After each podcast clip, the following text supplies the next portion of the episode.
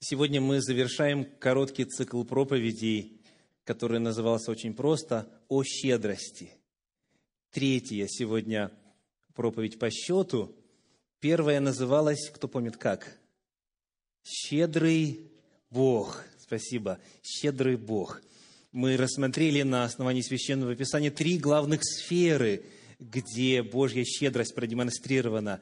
Бог щедр, во-первых, в своем творении, как Он все обильно, красиво и, главное всего, много создал на небе, на земле, в воде, везде кругом. Бог щедр, Он щедро все сотворил. Во-вторых, Божья щедрость видна в Его благословениях. Когда Он благословляет, то благословляет до избытка, и сказано еще, и переливаться будут вот благословения в твоей жизни. Бог, благословляя, нас благословляет щедро.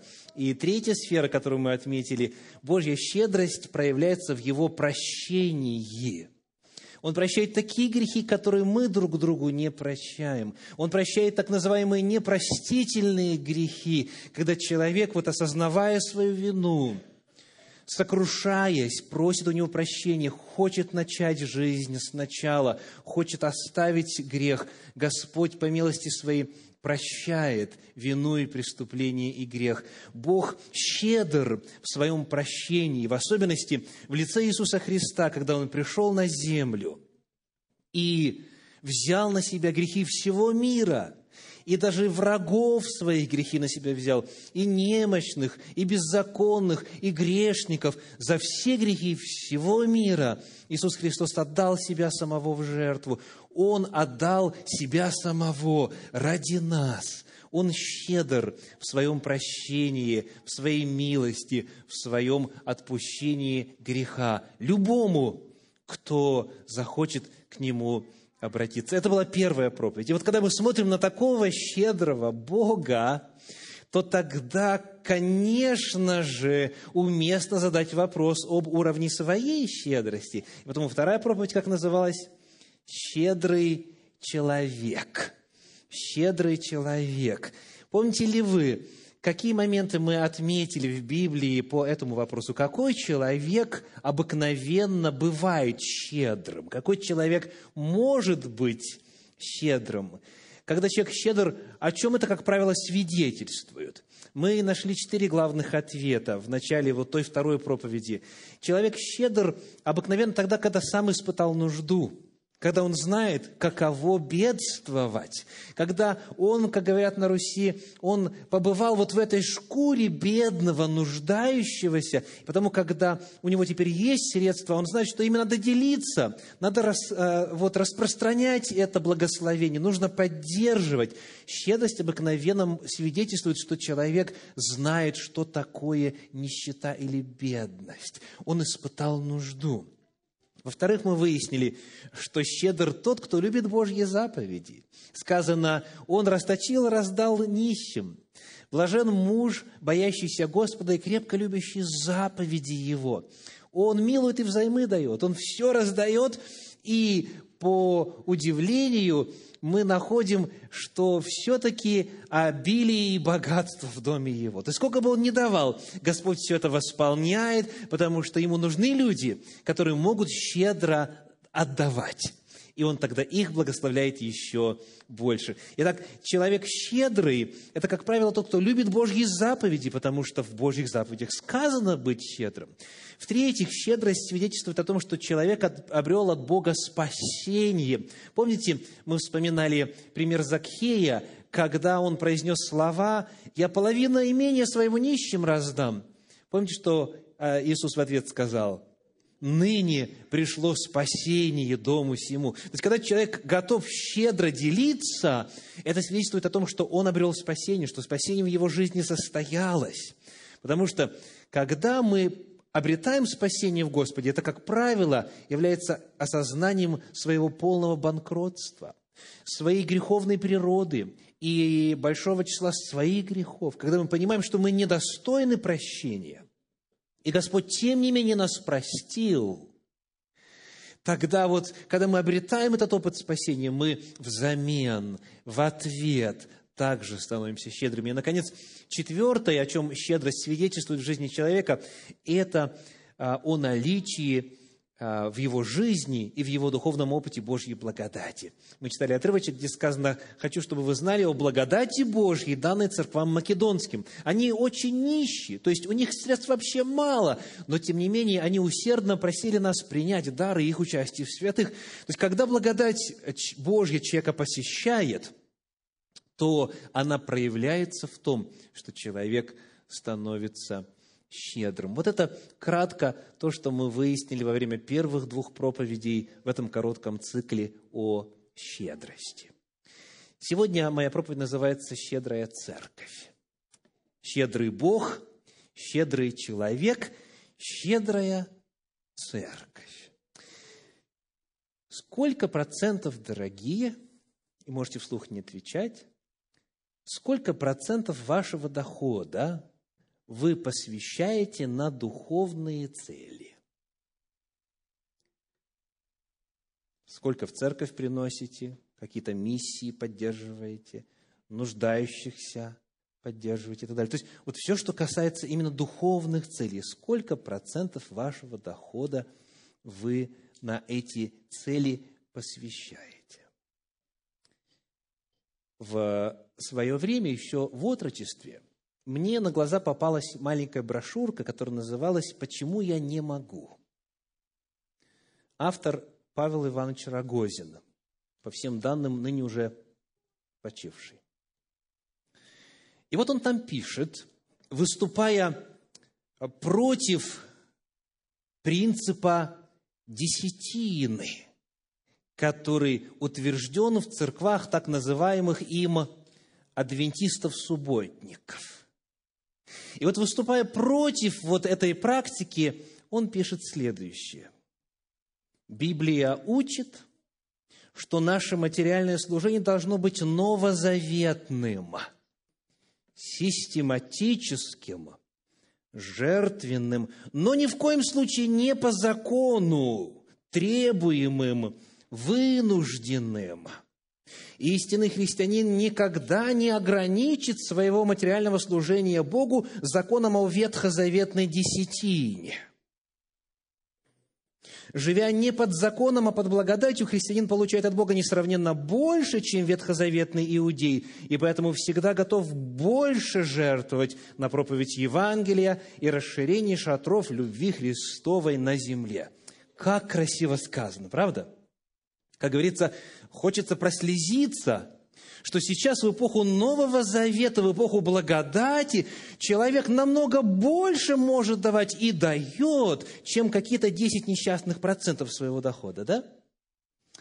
Ну, пришло время, и когда я уже получил богословское образование, мне пришлось написать ответ на эту книгу Рогозина, потому что я как раз-таки вот воспитывался в той семье, которую можно условно назвать семьей адвентистов-субботников – хотя такое понятие в природе не существует, но вот в мировоззрении и в воображении многих существует.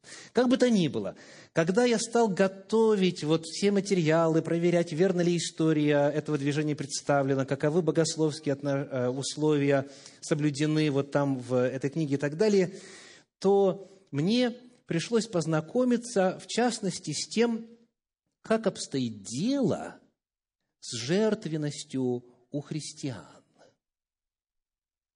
Итак, согласно вот этому заявлению, и это не единственное, это просто иллюстрация многих, которые звучат вот с кафедр многих деноминаций, сколько христиане дают в сравнении с евреями Ветхого Завета, как они названы? Сколько дают христиане? Больше, чем 10%, да? Давайте, чтобы нам не забыть еще раз. Сказано, истинный христианин никогда не ограничит своего материального служения Богу законом о ветхозаветной десяти. То есть, это его 10 этих процентов никогда его не будет останавливать. Наоборот, что будет он делать? Поскольку он получает больше, чем ветхозаветный иудей, он всегда готов больше жертвовать. То есть, если евреи жертвовали 10 процентов, то христианин сколько будет жертвовать? 20 процентов. Кто больше? 25, 30, да. То есть христианство намного лучше, оно выше закона, оно по благодати, соответственно, оно более жертвенно. И в действительности звучит очень хорошо. пока мы не начинаем смотреть статистику, дорогие. Давайте посмотрим на статистику, которую вы можете найти и на ресурсе Christianity Today, и Barna Research Group и так далее. То есть а, организации, которые занимаются статистическими данными касательно состояния современного христианства. Я привожу данные по Соединенным Штатам Америки. Итак, цитата из одного из исследований в этих ресурсах. On average, American church members в среднем члены церкви в Америке give just 2.58% of their income. В среднем жертвуют 2,58% своего дохода. Вот это жертвенность, да? Намного больше, чем ветхозаветные иудеи. 2,58 от своего дохода. Вот жертвенность. И дальше, если просматривать эти ресурсы, я нашел одну интересную фразу. If members of historically Christian churches in the United States had raised their giving to the Old Testament's minimum standard of giving, 10% of income, Значит, если бы члены э, христианских церквей в Соединенных Штатах Америки подняли свое, свою жертвенность до минимального уровня Ветхого Завета, 10% дохода, то за год в Соединенных Штатах Америки собрали бы 139 миллиардов долларов. Представляете? 139 миллиардов долларов – Итак, Ветхий Завет говорит 10%. Это как бы все знают, что, что евреям было заповедано давать Господу, отдавать э, вот десятую часть от всех своих доходов, от, всех своих, от всей своей прибыли. Но христиане в среднем в Соединенных Штатах Америки жертвуют только лишь 2,58 от своих доходов. И некоторые мечтают, вот бы вернуть ветхозаветные времена. Вот как тогда бы выглядела ситуация в плане жертвенности. Вы знаете, сегодня, когда поднимаешь разговор о десятине, и наверняка вы это слышали тоже неоднократно. Вот те люди, которые для себя открывают принцип возвращения Господу Его святыни, десятой части доходов, вот некоторые наполняются таким вот удивительным к себе уважением в результате. То есть для многих отдавать десятину – это как бы это предел совершенства. Я, некоторые даже говорят, плачу. Я плачу аж 10% да, от всего того, что приобретаю. Как большой подвиг это часто представляется, ну и нередко повод для само, самолюбования.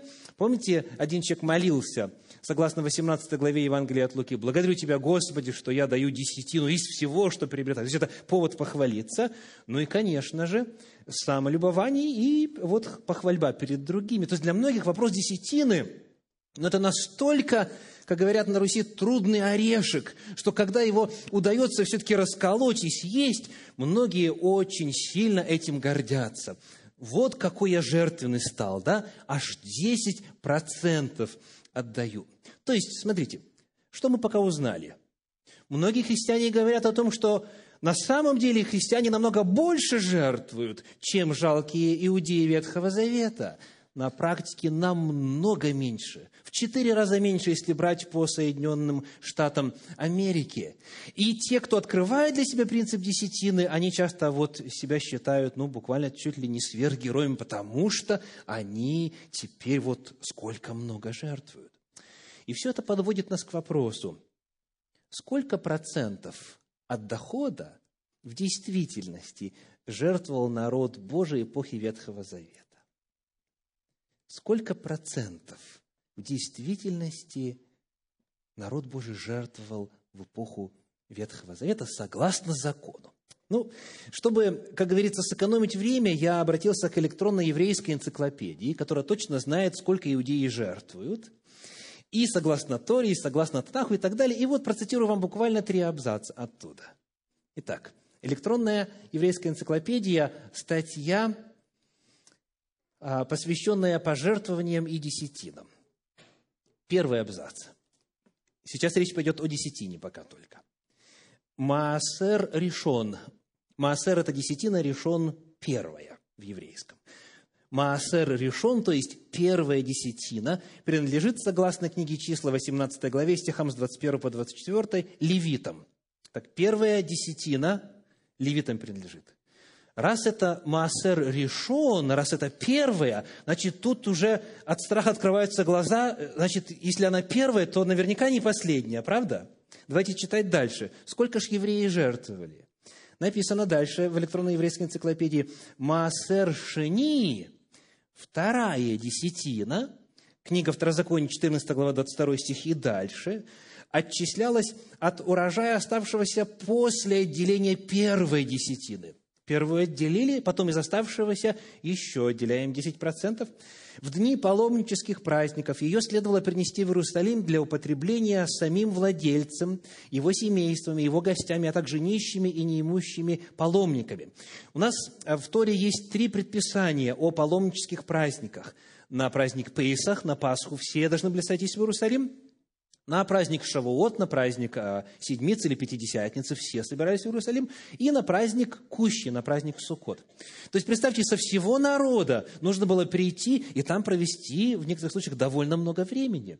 Вот по неделе, дважды в год и так далее. То есть, дорога туда, дорога назад, пребывание там, то есть гостиницу надо снять, все это оплатить, что-то принести вот для жертвоприношения и так далее. То есть для того, чтобы были средства служить Господу во время ежегодных праздников Господних – вот была выделяема вторая десятина, сверх первой десятины, которая шла левитам. И эта вторая десятина использовалась на богослужение, для возможности обеспечить свое участие в богослужении и участие тех, у кого нету, чтобы они тоже могли и барашка покушать на Пейсах, и потом могли бы плоды земли Израиля покушать на Сухот, на Сукот и так далее. А, итак, сколько у нас уже десятин? Уже две есть, так? Читаем дальше. Та же самая статья, электронная еврейская энциклопедия. Маасер Шлиши, третья десятина. Называется так, потому что она взымалась в третий год семилетнего цикла, и, соответственно, в шестой, в третий, шестой.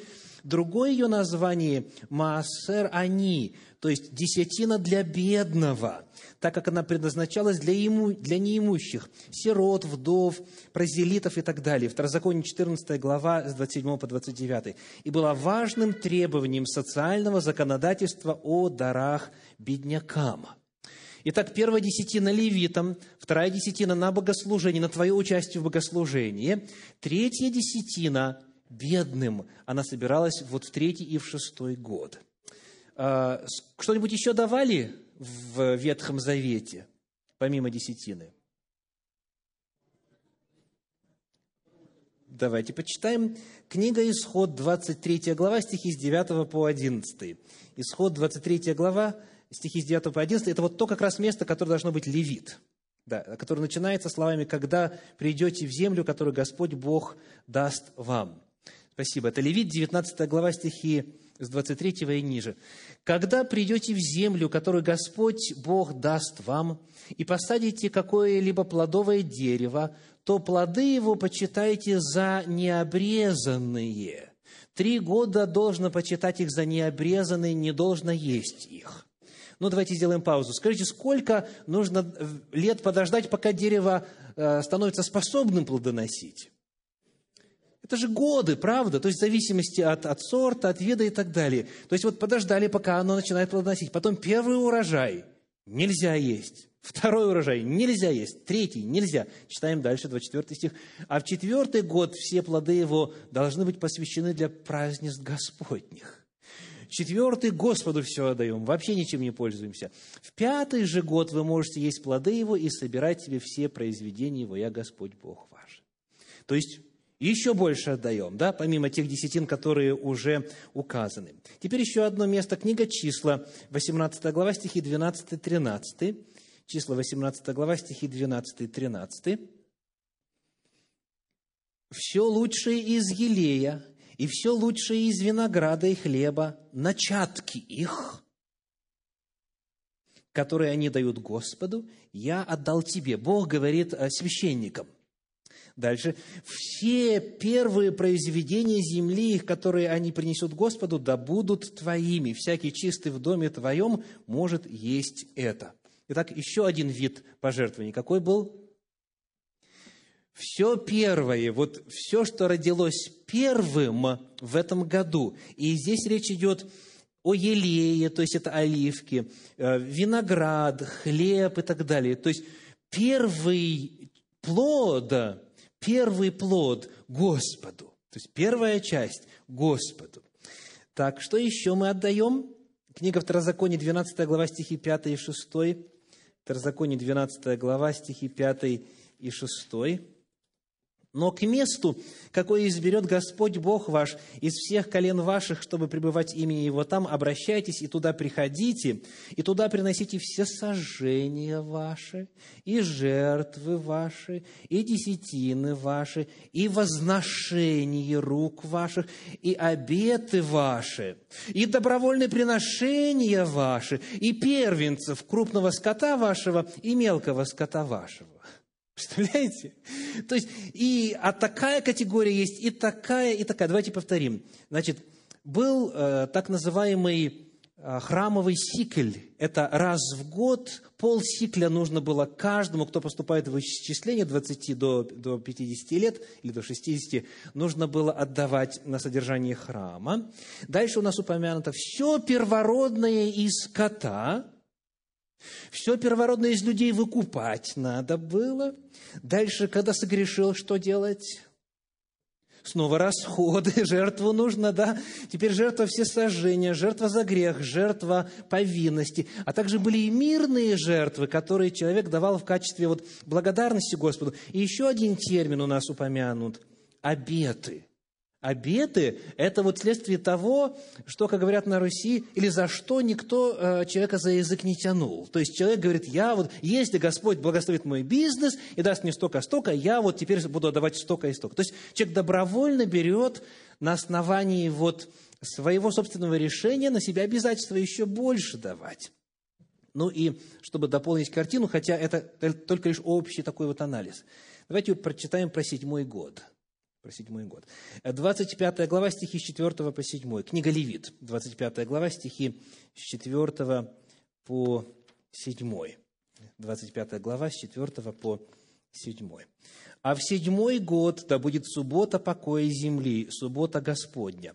Поле твоего не засевай, виноградника твоего не обрезывай, что само вырастет на, ниве, на жатве твоей, не сжинай, и гроздов с необрезанных лоз твоих не снимай, да будет это год покоя земли. И будет это в продолжении субботы земли всем вам в пищу, тебе и рабу твоему, и рабе твоей, и наемнику твоему, и поселенцу твоему, поселившемуся у тебя. Ну, на первый взгляд, у нас здесь противоречие. Сказано, не снимай, не сжинай, а потом будет это тебе в пищу и всем остальным. Но при исследовании оказывается, что нельзя было заготавливать. То есть на равных условиях, вот это твое поле или поле соседа, можешь есть сколько хочешь. Кто к тебе захочет прийти, может прийти и срывать яблоки, груши, финики, все что угодно. То есть в течение седьмого года человек отказывался от чего?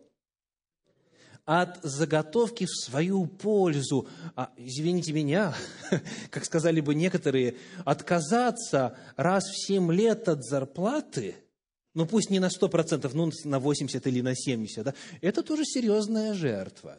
Итак, в результате, когда все это мы подсчитаем, то окажется, что минимум, минимум народ Божий в эпоху Ветхого Завета жертвовал сколько процентов от дохода?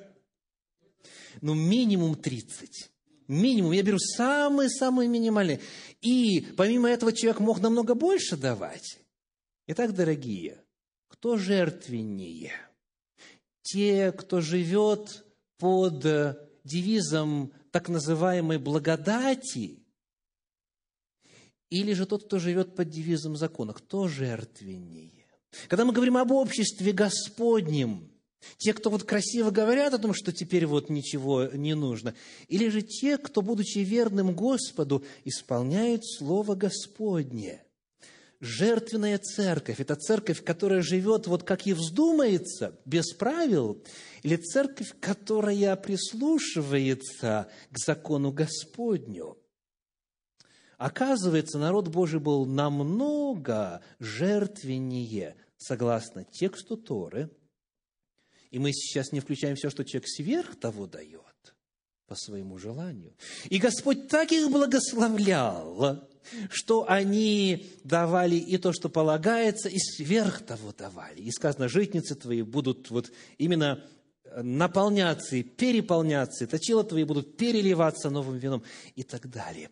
Вот какова картина жертвенности согласно Торе Господней. Вот каковы факты. Вот это щедрость. Вот это щедрость. Вопрос, дорогие. Сколько процентов вашего дохода на духовные нужды, связанные с делом Господним, посвящаете вы? То есть, мы можем говорить о щедрости, когда есть какая-то система координат. И я сейчас не утверждаю, что вот мы все должны отдавать минимум 30%. Нет. Но я показываю, как в Священном Писании этот вопрос представлен. И хотя служения во святилище нет, нужд у народа Божия не меньше сегодня, чем в те времена. Согласны? Если говорить о жертвенности, то никто не имеет права, отдавая в среднем 2,58 э, своей э, прибыли, считать себя еще и преимущественнее и лучше, чем какие-то вот евреи Ветхого Завета. Это вообще несопоставимые понятия, сколько традиционно христиане жертвуют и сколько Господь призвал в своем слове жертвовать.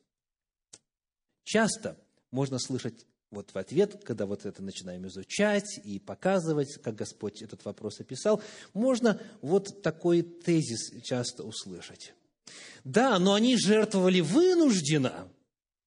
Они жертвовали, потому что их обязали жертвовать, а мы жертвуем по велению сердца. Мы жертвуем по зову совести. И а, часто мнение формулируется, формулируется так. Лучше мало, но добровольно и доброходно, чем много, но по принуждению. Скажите, а, слышали? Еще раз повторю. Лучше мало, но зато от чистого сердца цент положить, чем много, но по принуждению, потому что Бог так сказал. Нравится вам такой тезис? Как лучше? Много или мало? И главный вопрос, для кого лучше, да? Ну, ответ, наверное, нетрудно будет найти. Для кого лучше? Для кого лучше? Так вот, что имеется в виду у тех, кто вот так вот мыслит и так говорит? Что жертвовать надо доброходно, не по принуждению, потому что доброходно дающего любит Бог. Так? Потому давайте посмотрим, в действительности ли верно распространенное мнение о том, что в эпоху Ветхого Завета жертвовали недоброходно, жертвовали из-под палки, жертвовали по принуждению, потому что по-другому невозможно было. Давайте проверим.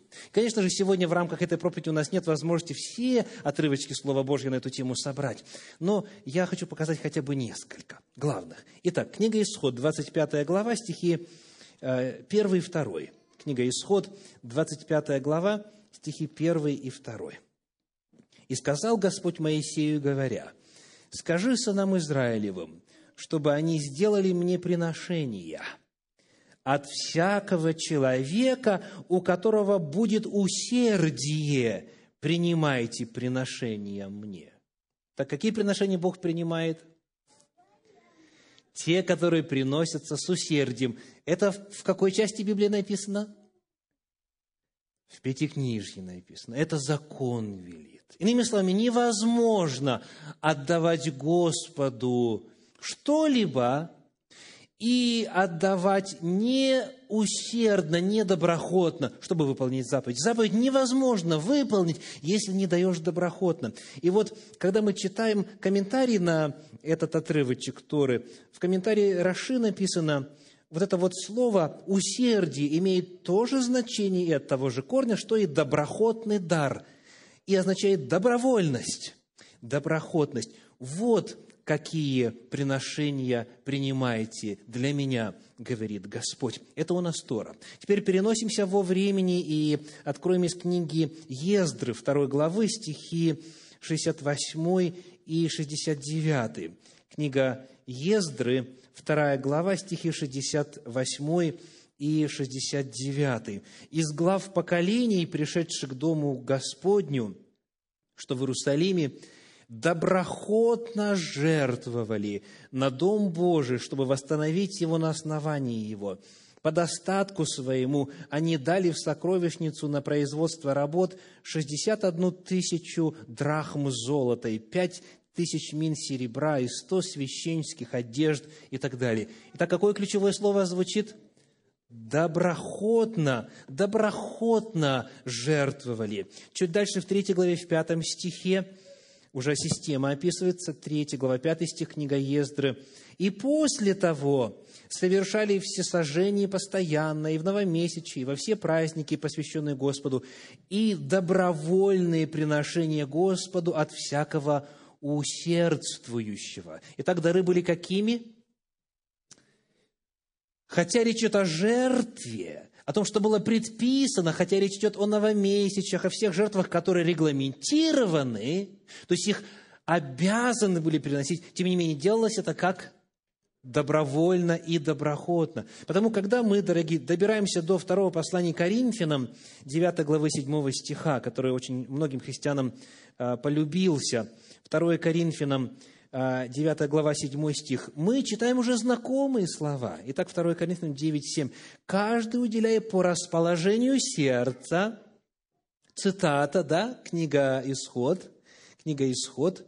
Дальше сказано, а, не с огорчением и не с принуждением, ибо доброхотно дающего любит Бог. То есть апостол Павел взял и процитировал Тору, Пятикнижье, и процитировал из иных книг э, Танаха, то есть вот канона священных писаний, который был написан до начала нашей эры.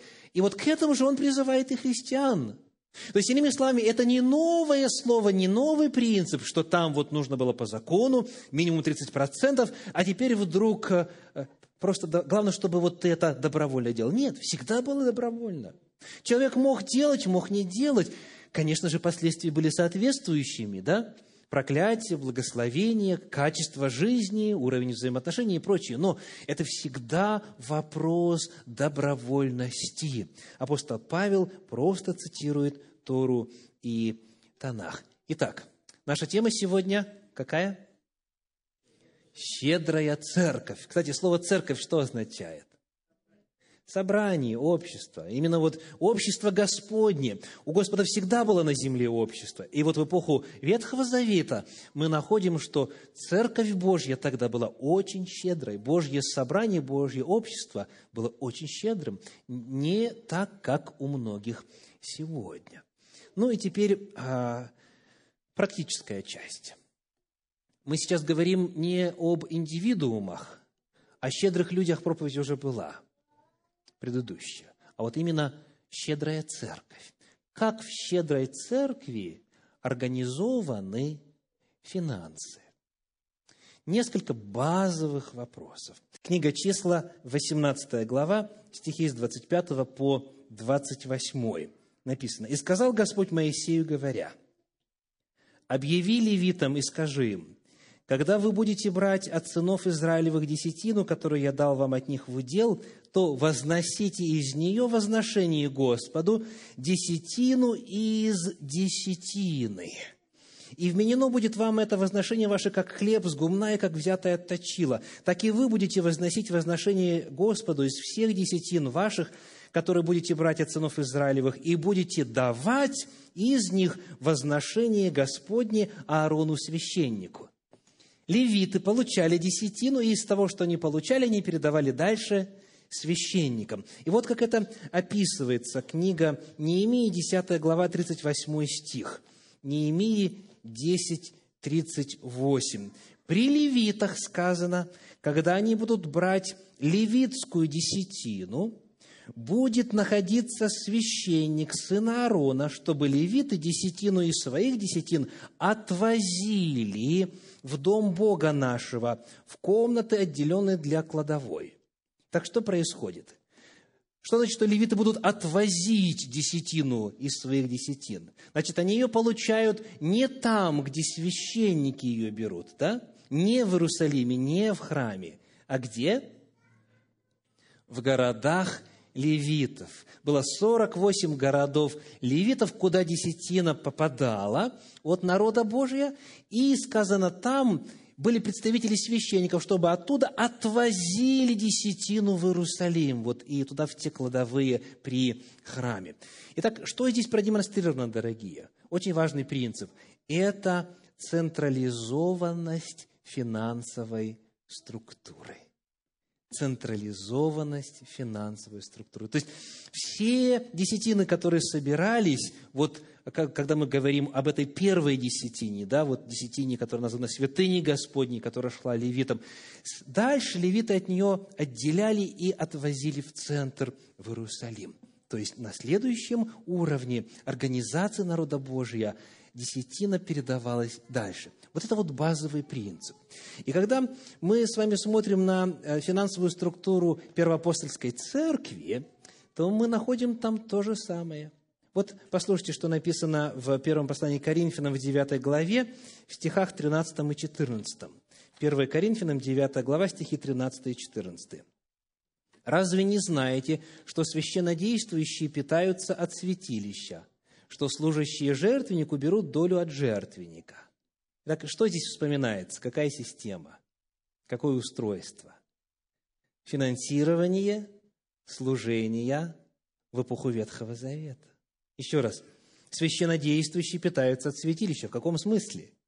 Потому что народ отдает десятину, народ приносит жертвы, приношения и так далее.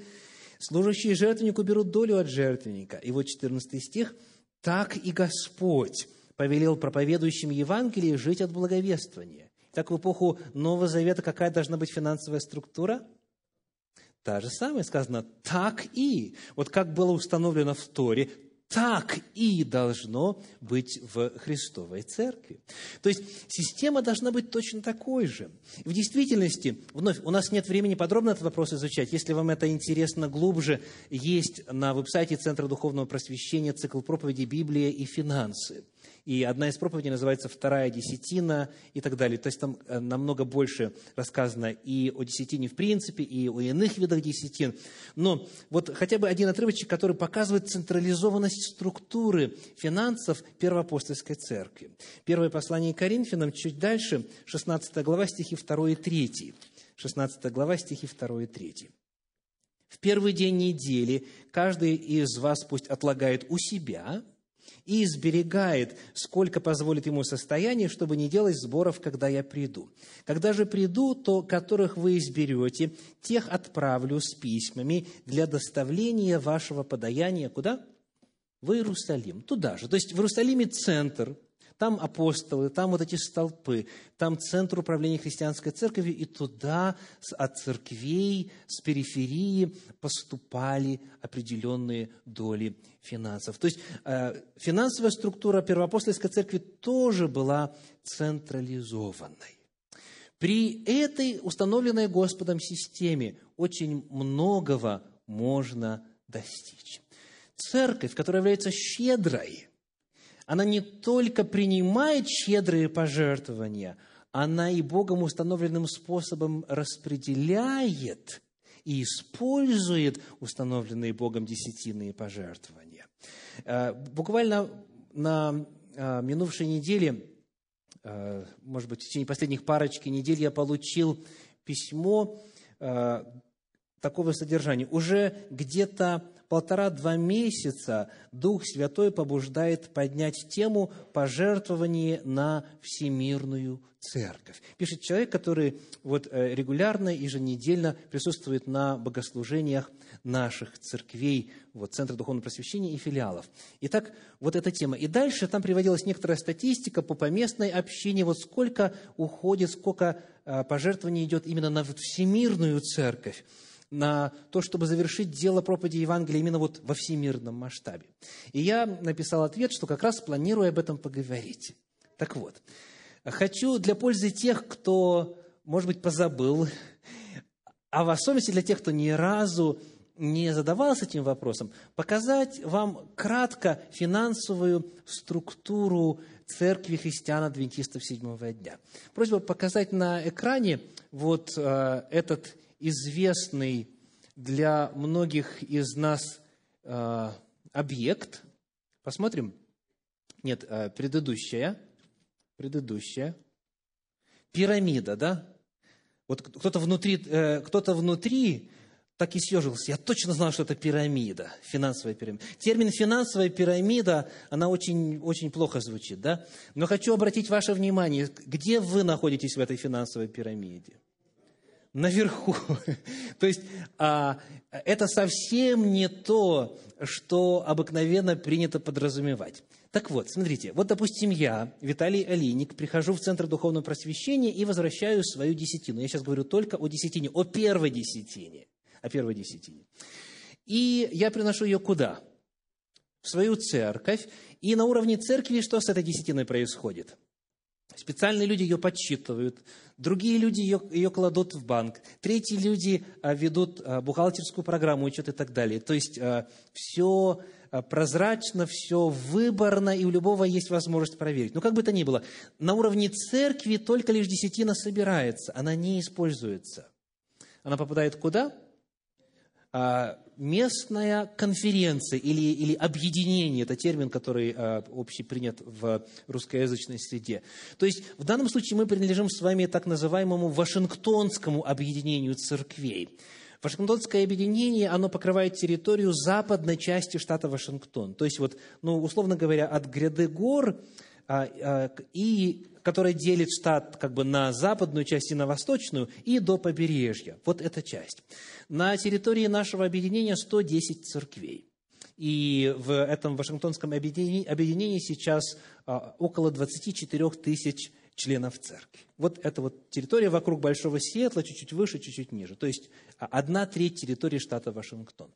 Теперь э, здесь вот на этом уровне десятина принимается, и тут ее начинают уже использовать. И как, я покажу вам на следующем слайде. Но дальше, помимо местной конференции или объединения, есть еще что? Так называемый унион, по-русски союз. То есть ряд поместных объединений, они объединены в региональную церковную структуру. В нашем случае это северо-западная объединение или же унион, да, северо-западный, куда входят порядка шести-восьми разных поместных вот этих вот объединений. То есть, смотрите, что получается. Десятина, полученная здесь, в, а, в Вашингтонском объединении, а большая ее часть остается здесь, незначительно отправляется дальше, или меньше отправляется дальше, в Союз, и дальше что у нас идет? Североамериканский дивизион или же а, отделение, вот в русскоязычной терминологии. Всего таких отделений 14 по всему миру. И вот эти отделения, почему они называются отделениями? Потому что это представительство так называемой вот эта э, нижняя строчка Генеральной конференции или же всеобщего объединения всех церквей. То есть Генеральная конференция имеет свои представительства во всех регионах мира, и эти представительства называются дивизионами или отделениями. Вот это вот коротко церковная структура. Так вот, что происходит, когда я, будучи членом поместной церкви, возвращаю свою десятину Господу, приношу ее в Центр Духовного Просвещения? Давайте посмотрим на следующий слайд. Вот это знакомый доллар, и здесь вы видите, он вот разделен на определенные части. Это использование одного доллара в 2013 году нашим местным объединением церквей, Вашингтонским объединением. Вот здесь раскрыта вся картина, которая, в принципе, всегда является а, а, общественной информацией. Это можно найти на веб-сайте без каких-либо, так сказать, ну, ограничений, доступа и так далее. Вот что происходит. Если вот э, в Вашингтонском объединении получают 1 э, доллар моей десятины, то 16,6% уходит куда? NAD – это North American Division. То есть уходит вот в это представительство Генеральной конференции. То есть уходит во Всемирную Церковь.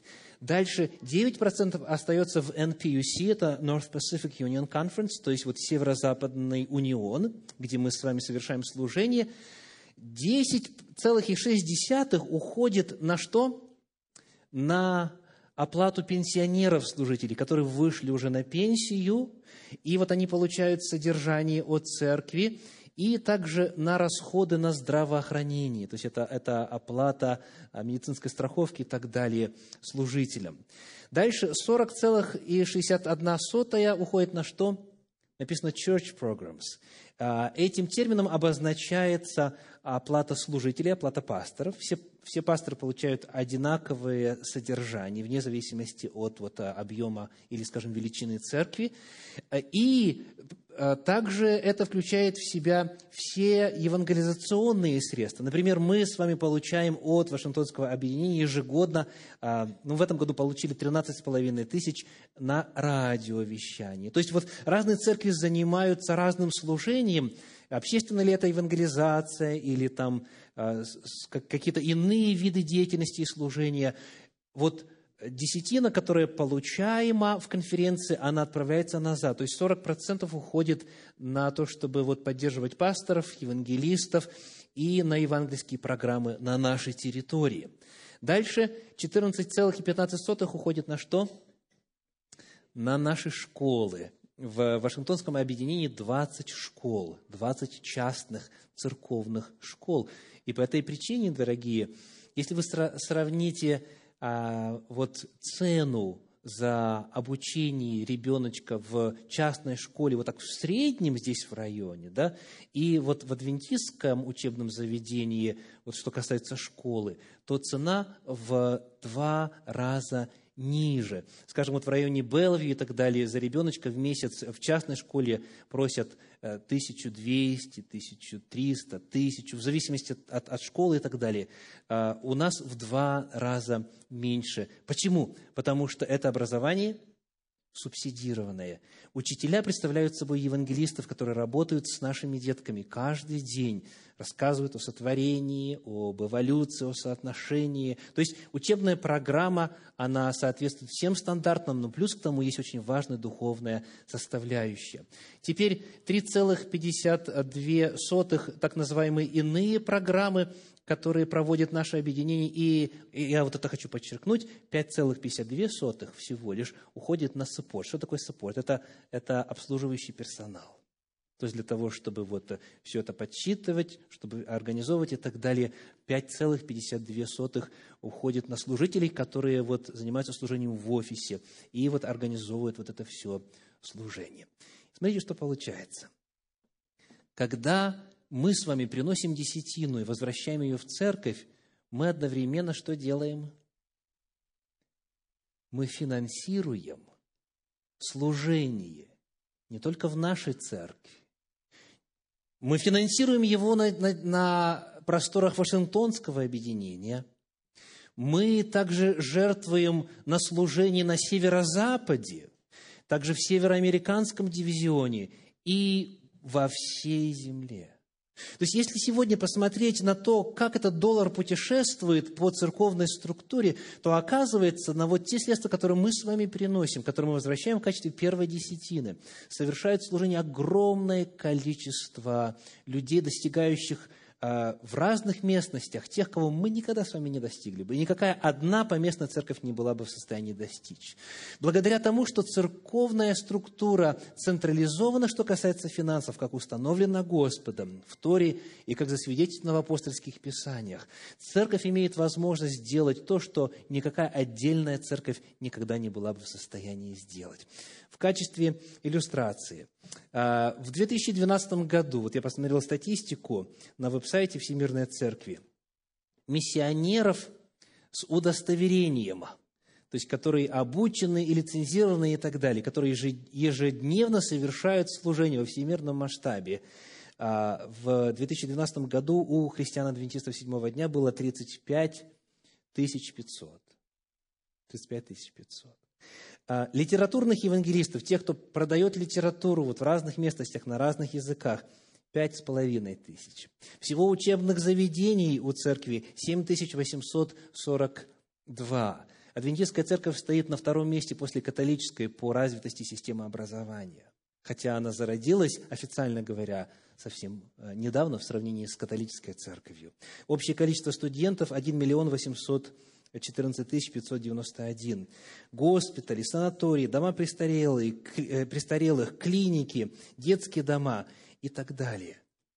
все это совершает служение благодаря верности членов церкви и посетителей в десятине. И мы только подняли один пласт, вопрос первой десятины. То есть, когда я возвращаю десятину, я что делаю? Я поддерживаю служение везде, на всяком месте, где Церковь Божья сегодня официально трудится, а это 215 стран. В 215 странах Церковь Адвентистов седьмого дня совершает свое служение, представлена, официально зарегистрирована и так далее. То есть всякий раз, когда мы сравниваем нашу поместную церковь и слышим вопросы, а есть ли у вас миссионеры, а сколько вы миссионеров поддерживаете? Какой ответ должен звучать? 35 с половиной тысяч. А есть у вас церковная школа? Есть. На территории нашего объединения 20, мы соучредители двух школ. То есть всегда важно помнить, что мы не сами по себе.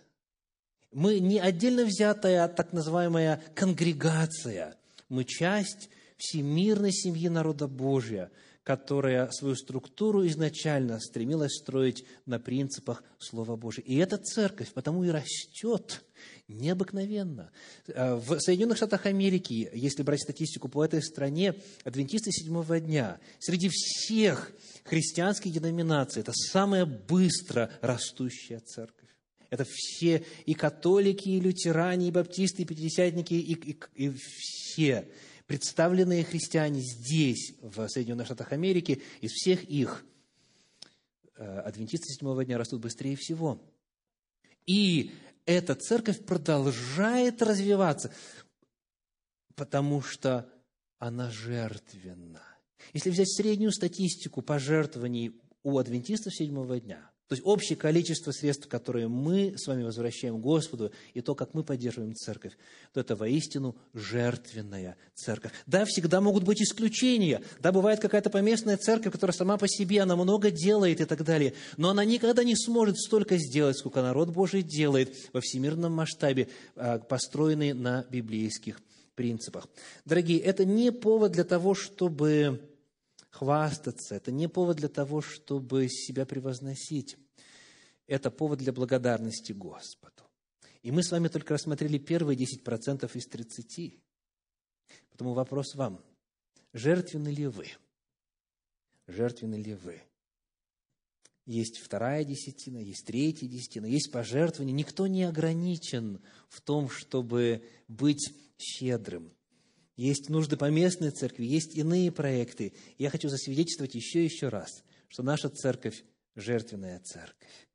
Э, проекты, которые мы с вами осуществляем, с тем числом людей, которые у нас есть, виду служения, которые мы с вами поддерживаем, это просто было бы невозможно без вашей жертвенности. Потому от имени Совета нашей Церкви, Центра Духовного Просвещения, я хочу сердечно поблагодарить вас всех, кто поддерживает помимо десятины, помимо, помимо Всемирной Церкви, поместную церковь, кто верен Господу и в десятине, и в приношениях. И вот жертвенность, которая засвидетельствована здесь, в этой церкви, она стала известна многим другим.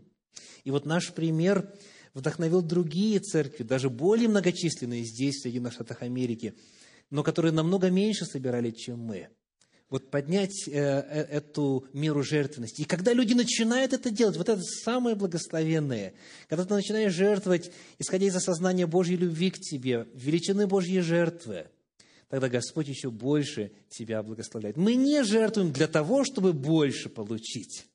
Мы жертвуем потому, что мы столько получили, что нам никогда не расплатиться с Господом. Но мы по мере возможности, доброходно, с радостью поддерживаем Божье дело. И напоследок коротенькая шуточная история. Рассказывает о том, что однажды две банкноты, две купюры друг с другом встретились. Одна из них долларовая банкнота, другая 100-долларовая. И вот, ну, как водится, познакомились и завели беседу. Ну, вот и 100-долларовый рассказ говорит, я в таких интересных местах бываю, в таких дорогих ресторанах, и бываю в стриптиз-барах, вот меня так, так жертв, как говорится, жертвуют щедро и так далее. Я бываю на высоких приемах и прочее, прочее. А у тебя какая жизнь? И вот одна долларовая банкнота говорит, А я все по церквам, да по церквам, да по церквам. Итак, дорогие, жертвенны ли вы? Сегодня у нас есть возможность себя оценить не, не во свете кем-то придуманных критериев, а во свете Слова Божия. Я призываю вас сделать следующий шаг. Сколько бы вы не посвящали Господу, Попробуйте сделать следующий шаг. Всякий раз, когда я лично в своей жизни принимал решение давать больше, и потом, когда семья появилась, когда мы семьей принимали решение больше давать, Господь всегда, без исключения, всегда еще больше увеличивал наши возможности в финансовом отношении. То есть это чудо повторяется постоянно. И я могу посвятить несколько часов, а, как говорится, свидетельством, вот только лишь на базе нашей маленькой семьи, насколько Господь верен своему Слову. Призываю вас, будьте щедры и испытайте Божью щедрость еще больше. Аминь.